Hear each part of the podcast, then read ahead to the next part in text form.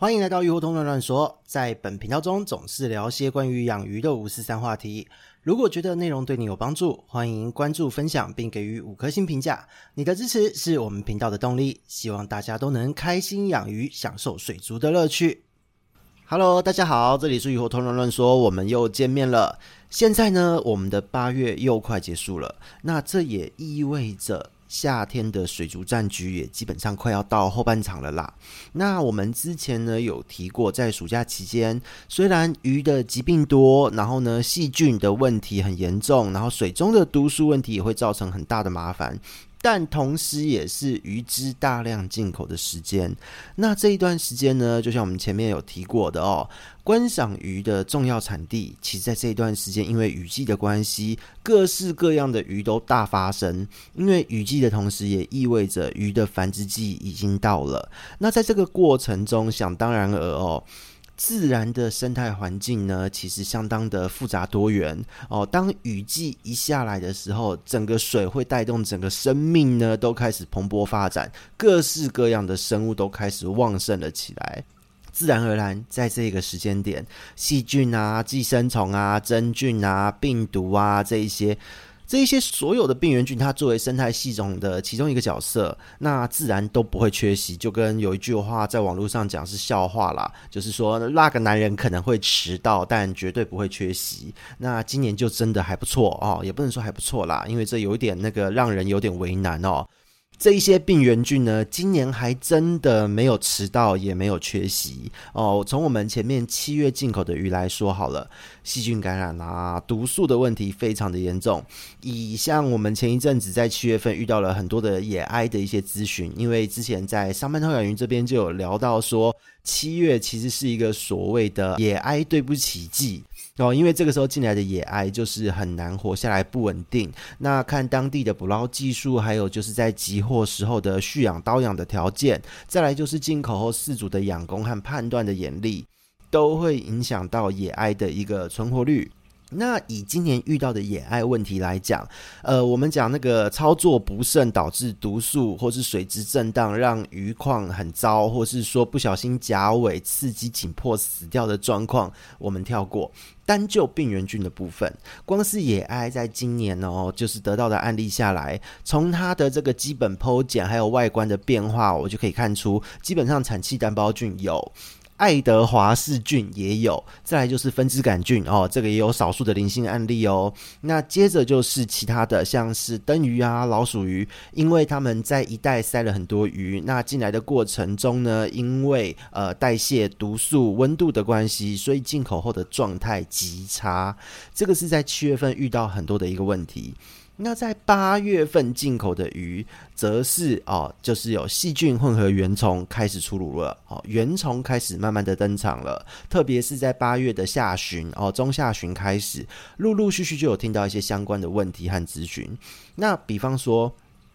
灯鱼呢，就有好几个案例，它出现了常常会被误会成钩形虫的隐孢子虫感染，然后还有就是少许的登科症，就是所谓的微孢子虫的感染。再来就是部分鱼种已经开始出现了一些少少的梨形丝膜虫，还有鞭毛虫这一些的案例。那鞭毛虫和梨形往年的经验来讲，都会在中秋节过后哦，就是整个入秋的时候会开始大量的出现。现在呢是零星出现，这都还算是正常的状态。所以我们才说，今年的这个整个暑假期间呢，这些疾病的状况，真的就是啊、不仅没有迟到，也没有缺席，就是这个原因哦，完全就是在预期之内的一个发展。那讲到这一边呢，进口的鱼种多啊，量也大，那死伤从这些疾病来讲，说真的，也就是超级惨重。那在期间呢，也有看到一些社群上的讨论，就是有很多的饲主对于店家其实会有一点点小小的责难。那这一个部分其实也是无可厚非，我其实完全能理解饲主的心态，因为大家都会觉得说啊，我花钱买了那么贵的鱼，而且我那么推崇你的店面，可是没想到你给我的鱼却是生病的，你却没有帮我检疫好。那这边真的是。是要帮店家说一个小小的公道话，因为有的时候不是店家不检疫，而是有一些疾病在这个时间点进来的疾病，真的是你检疫也没有用，或是本身就是不治之症。所以呢，这个部分真的就是很尴尬。因为呢，在这个时间点进来的鱼，有的时候你为了要治疗它，或是让它能够健康的出手，你光是治疗的心力、时间成本都会超越这一条鱼本身的价格。而且呢，在这个时期进来的鱼，就像我们前面提到的，它感染到的问题、病情的严重程度，根本就是无药可医，无法恢复。那在这个阶段呢，什么时候该停损进行人道的处理，也是养鱼的过程中，不论是事主还是我们商家的角色，我认为都是应该要必备的一个心理准备。那有的时候呢，以我个人来讲，都会觉得说，养鱼的过程其实很像是在种植花木哦。有的时候，你为了要维持一个花木最好的一个枝干的姿态，你一定得做出一些取舍。不论是说修剪、移除掉生病的枝叶、长歪的枝叶和那个鱼类的方面，就是无法恢复的个体，你才能够避免最重要的这一个枝干的这个主干哈、这个花木的主干，还有其他就是在养鱼过程中的一些健康的鱼枝受到侵害。所以。所以呢，这两者其实真的在操作上、逻辑上，还有我们的初衷，真的会是蛮像的。所以呢，也因为这个原因，近期真的是哇，好多的各式各样的案例都有出现。今天就想说来跟各位聊一聊，哪一些疾病和状况是属于那一些无药可医，或是可以处理，但是你治疗到最后也是一定会无效，甚至你可能不处理还好，但是你一处理鱼可能会死掉的一些情况。当你发现这些情况的时候，希望你听完我们这一节 Podcast，你能够判断出你现在手上的鱼是有没有救的。如果他今天得到的疾病或是他的状况，要你投入的成本、时间，还有在这个过程中的心力，都会让这条鱼更惨，或是说根本就是无效的操作，那就建议你就不要做了哦。这个就是我们今天的一个主要的劝世集的一个目的哦。那进入主题，首先第一个要讲的就是很不幸的孢子虫这一类的寄生虫感染。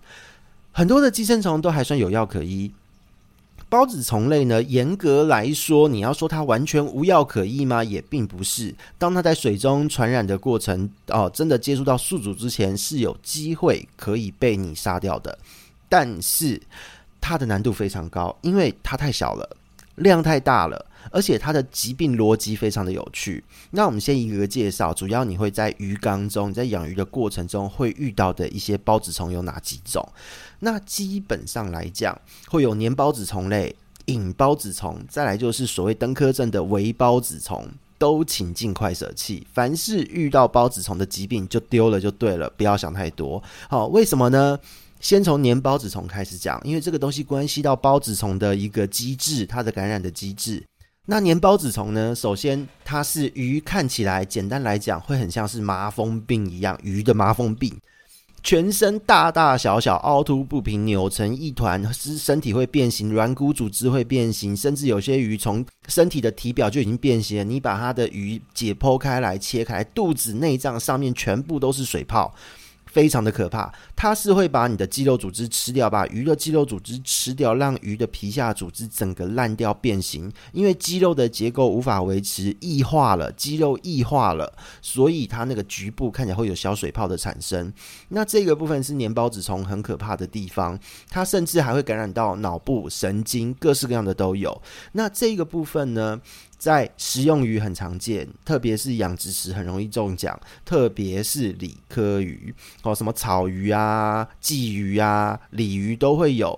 那这一类的虫体非常多，一千一百多种，感染某一个部位的都就是某一种粘孢子虫，而且呢，这些粘孢子虫可能有两三种同时感染。你就知道这个东西有多可怕。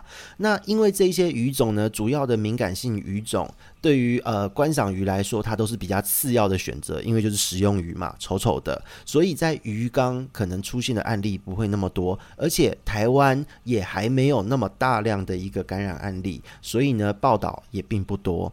那再来就是。引孢子虫的部分，隐孢子虫呢，在观赏鱼非常常见。那特别是暑假期间进口的野生灯鱼，非常容易有这个疾病呢，很特别，它会潜伏的时间从几个月到两三年不等。哦，非常的长时间。那在它感染的到它发病的这一段时间，这些虫在干嘛？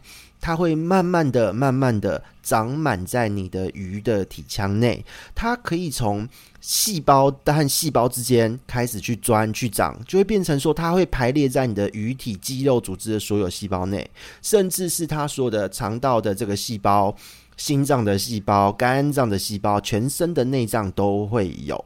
那它遍布在每个细胞中间，当它长满了、成熟了、要扩散了。它会在鱼的体表冒出，就好像是发芽一样，冒出一条白色的一个繁殖体。那这个繁殖体呢，乍看之下很像钩虫，所以大家又称呼为钩形虫。哦，就外形而言，大家会发现一条鱼身上粘满了虫，有些还有囊体，看起来超可怕的。那可是你仔细看，它这些虫，它会随着水流飘动，但它自己不会扭动。那有的时候呢，因为鱼体衰弱或是野生鱼，它身上一定会两三种病原菌一起来。有一些这样的个体呢，它还刚刚好身上就有线虫感染，比方说像会感染理科的四子宫线虫等等的，它会从鳞片中间去咬开来，会钻进去，会钻到鱼的体腔内部。那这个部分你的差别在哪里？你外观看。这一个鱼，它的身上的这个线条，它自己会不会扭？如果它会轻微的抖动、扭动，那这可能是线虫。可是呢，如果它今天是水流漂，它才会动，那基本上它就是孢子虫的囊体。那这个时候呢，说真的，你千万不论如何，你就是千万不要手贱去拉断它，因为呢，当你一拉断它，就好像是那个。爆米花一样，那个微波过后的爆米花，你用力把袋子扯开，它的爆米花大喷发。那个虫体你一拉断，它里面所有具有感染能力的孢子，哇，就是那个整个粉尘大喷发，鱼缸里面会到处都是。那它只要进入鱼的体内，一点点的虫就开始进入潜伏期。那它真的就是潜伏好几个月到两三年不等，这个真的很难搞定。那这个虫呢？好是好在，他就是专门跟灯鱼感情非常的好，好，它几乎都只感染灯鱼，其他的鱼没有关系。但是呢，他最讨厌的就是他致死率低。好，直接的致死率很低，它竟然可以塞满每个细胞，却又能够跟鱼共存，鱼不会直接因此而立刻衰弱死亡，但是寿命一定会缩短。那最主要是四组观赏的这个看了会非常的讨厌，所有的孢子虫感染都有这样的问题，它的观赏价值会几乎归零。哦，那再来就是登科症，哦，这个是微孢子虫类的感染，它也是一样。几个月到两三年不等的潜伏期，但是它不同于隐孢子虫，它发病的时候很快就会死掉了。那只要当鱼死掉的时候，它的肌肉破掉，或或是被别的鱼咬攻击有伤口了，那个孢子会直接从伤口大扩散出去，哦，就好像开礼包一样。所以呢，总的来说，当你遇到了孢子虫的问题哦，观赏鱼来说，它几乎都跟灯科鱼感情特别好。所以在这个每年暑假的期间，进来了很多的灯科鱼。但是呢，这一段时间的店家都很为难，因为呃，不进口。不行，但进口了就是有机会带这些难以处理、根本不能被检疫、也不能治疗的绝症。那这个时候呢，事主有时候责怪店家，店家都慢慢承受。其实我都默默的承受，我觉得蛮辛苦的啦。那这边就是提醒一下，不论如何，你今天是店家，或是你今天是呃买家，一般的事主看到了不要治疗了，就丢掉吧，因为呢。这个虫子的逻辑呢，有点像是呃冬虫夏草一样哦，昆虫的这个冬虫夏草，因为呢，反正这些呃孢子虫的分类跟真菌也蛮接近的啦，它的逻辑很像，就是鱼版本的冬虫夏草，它今天慢慢的在这个宿主还活着的时候，慢慢的把它的细胞去侵蚀到这个宿主身体的每一个角落，然后呢，当时间到了，它就把这个宿主的身体。当成一个载具，它伸出一些小小的触角，或是把宿主本身变成可以让它扩散它孢子体的一个载体。所以呢，这个机制非常炫。那可想而知，呃，他花了这么多时间，做了这么多的努力，他自然而然就是不会被你轻易干掉。那特别是当进入了整个鱼的身体细胞内的时候，你怎么治疗都没用，因为呢，你药物要渗透进去，一定得要侵蚀掉这个药物本身就一定要能够侵蚀进去这一些鱼的细胞，应该是说渗透啦。那但是在这个过程中，鱼的细胞就会被毒死了。所以。常常你想要治疗，但是你用什么东西都治不好它，就是因为第一个药物不具渗透性。那有渗透性的话，说真的，拿去泡标本比较快哦。泡标本的那些福马林还有酒精渗透性最好哦。所以这个部分是当你发生这个问题、发现这个疾病的时候，赶快丢掉就对了。千万不要让它的繁殖体有机会冒出来，而且还在鱼缸里面破掉，因为这些寄生虫会鱼直接传染给鱼。只要缸子里面有一只爆发了，其他只的就有机会被传染。而且呢，更可怕的是，这一些寄生虫和真菌有一些不明的奇妙的沟通机制。当这一种鱼，好，同一个环境、同一个水体中的这一种鱼，只要有一只发病的个体，其他潜伏的个体也会被诱发一起发病。所以你会发现说，当你的鱼缸混养了两三种灯鱼，也许呢，第一种发病，一种第一种只有一只发病。几天的时间内，这一种鱼全部都会发病。然后呢，当这种鱼死的差不多了，诶，另外第二种鱼也开始发病，也只有一只。然后几天内全部一起又死光。所以呢，这是这个病它很奇妙的一个机制。一只发病，同一个水体下的其他只会一起诱导发病。在这样的状况之下，麻烦一下。不要治疗了，你千万不要等了哦，因为你所有目前的药物处理呢，都只能处理在水里面还没有感染进去的孢子。但是呢，因为这些鱼已经变成是载体了，它会一直不断的增生出这一些具有繁殖能力的小小的类似钩虫的东西，繁殖体，或是这一些登科症，只要一爆发，大家一死掉，就开始在释放这些孢子。不论如何，它都是没有办法治疗到鱼体内的。那你要用长期浸泡药物的方式来抑制它的扩散，这个蛮不切实际的。因为呢，你总不能泡它的整个接下来的余生，到它死掉为止，都每天都在泡药吧？它的这一些虫体，它的体表这些繁殖体受到了药物的毒害，掉下来了。但是肌肉里面的虫还在啊，它还是会再生出这一些小小的东西，让它的虫子可以被扩散。所以呢，总而言之，只要看到这样子的鱼，就是丢掉。因为呢，不论你再怎么治疗，再怎么泡药，只要你的饲养密度高，好，只要饲养密度够高，它今天它一定有机会一两颗小小跟灰尘一样大，跟一个就是一个超级迷你小小的细胞进入到别的鱼体内，在这个在这个。虫体死掉之前进入到别的鱼体内，就等于被感染。这个时候又是好几个月到两三年不等的潜伏期。说真的，不用这么折腾哦。这一些东西呢，这一些寄生虫，它是没有办法用检疫就能检疫到，而且发病后是完全无药可医。你所谓的长期治疗抗战，基本上不如你把它拿去。做成标本还比较快哦，否则你真的会耗费很多的心力、时间、成本在处理这些事情。那这样子真的是呃赔了夫人又折兵，不是很恰当哦。尽快人道处理会比较好。那再来第二个部分要处理掉的是什么？就是所谓病毒的感染，淋巴囊肿、鲤鱼疱疹病毒、红彩病毒这一类。得到了就只能靠免疫力压制，但如果呢，一般的饲养环境养殖管理不够好，环境差，鱼体状况差，你根本不用去谈免疫力这件事。所以在观赏鱼的世界中，发病明显好被病毒感染的个体，直接移除还是比较快的选择。那甚至呢，我们说要靠免疫力嘛，当有的时候鲤鱼疱疹病毒发起来，它还会抑制宿主的免疫力，所以你会看到整条鱼看起来非常惨哦，瘦到皮包骨。烂鳍、烂鳃、烂尾，但是却还有食欲，还会吃东西，还会动，感觉像一只僵尸一样的状况。这个是病毒感染会造成的一个现象。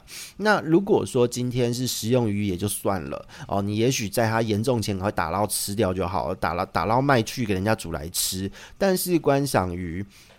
它不死，但是又没有观赏价值，还会变成严重的传染源，但让大家一起变得很惨。那这样子的状况之下，你也不如早点人道处理会比较好。那再来第三个状况，就是深层组织内的寄生虫感染哦，体内组织的一些比较深层的地方的寄生虫感染。那比方说像是肌肉层内部，因为黄吸虫啊之类的，它会钻哦，肌肉层的表层你也许可以挑掉。但是当它钻到肌肉的深层，或是你直接这一条鱼进口的时候，它的产地可能盛行中华肝吸虫这一类的吸虫呢，它都会直接钻到肌肉的深处。那这些吸虫呢，在它的生命阶段，鱼类对它来讲，它只是第二个中间宿主哦。它的一生会经过两个中间宿主，然后呢，当鱼被温血动物或是鳄鱼啊、蜥蜴吃掉，才会变成成体。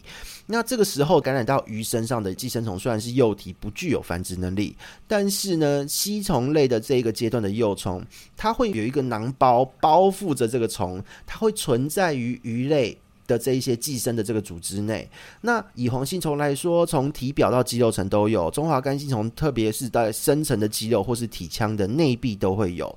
除此之外呢，有一些鱼种哦，像是老鼠鱼啊、鼠鱼类的肠壁哦，肠到那个肠壁内，或是雷龙和鲶鱼的肝脏内，可能还会有其他的吸虫的幼虫感染，或是有大量的线虫感染。这个时候，因为它们都是在很深层的脏器内，如果你不下药还没事哦，因为你不下药，这些寄生虫它本身的生殖策略，它的目的并不是要干掉宿主，它只是希望宿主变得虚弱，让他们好被鸟啊、大鱼啊，或是鳄鱼、蜥蜴这些它们的最终宿主吃掉，它才有办法长大茁壮，生出满满的下一代。但是，万一你下药干掉它们了。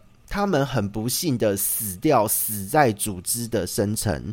这个时候就会因为这些虫的尸体在组织的深层被鱼的免疫系统攻击，会产生发炎的反应。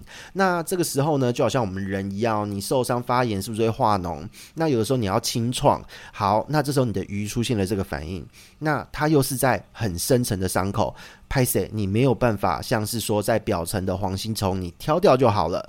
它这个部分在深层的伤口，整个会造成很严重的一个发炎，最后可能就是你看到它的皮下会发红，从体表就可以看到它好像里面有有出血点，然后渗血，然后呢，死后你把它解剖开来，就是看到很严重的内出血的状况。这个时候说真的，就是鱼它的死因大部分都是败血症啦，并不是因为寄生虫，而是下药把寄生虫干掉引发的后续的反应。所以呢，这个时候你要不要下药，就是很重要的一个抉择。如果你下了，真的下了，你打算要做出这个选择了，那么。当你发现，当有鱼在下药一段时间之后，出现了喘气，出现了很严重的急促的呼吸，出现了身体下面不明的出血症状，哈，那其实就是内部的寄生虫死掉，诱发了一连串的发炎反应。这个基本上是没有药可以医的，因为你总不能在这个阶段还把鱼拿来把它那个整个身体掀开来大清创吧？它是不可能会活的，所以也可以提早解决它，哦，让它。人道的走，它也比较不会痛苦。哦，那再来呢，就是第四点。好，第四种状况，复合性的感染。好，而且鱼体还很虚弱。如果说今天鱼体状况好也就罢了，偏偏鱼体又很虚弱。哦，因为有时候进口的野生鱼，或是当它被感染一段时间，都会有这样的状况。在疾病的世界呢，其实因为病原种类的不同，大家都会互相竞争。对于他们来说，鱼体。本身就是战场，同时也是资源，所以一条虚弱的鱼身上可能会有好几种病原一起作乱，大家都要抢资源，要分解鱼体，要吃掉这个鱼体。比方说，同时有吸虫、有线虫，同时有细菌、有病毒，然后呢，体表的吸虫又造成细菌钻进去，各式各样的状况都会有。那这个时候，如果你要治疗哦，在我们过去鱼病的概念中，还有相关的直播中有提到，你一定得要依照疾病的轻重缓急去处理。所谓的轻重缓急是什么？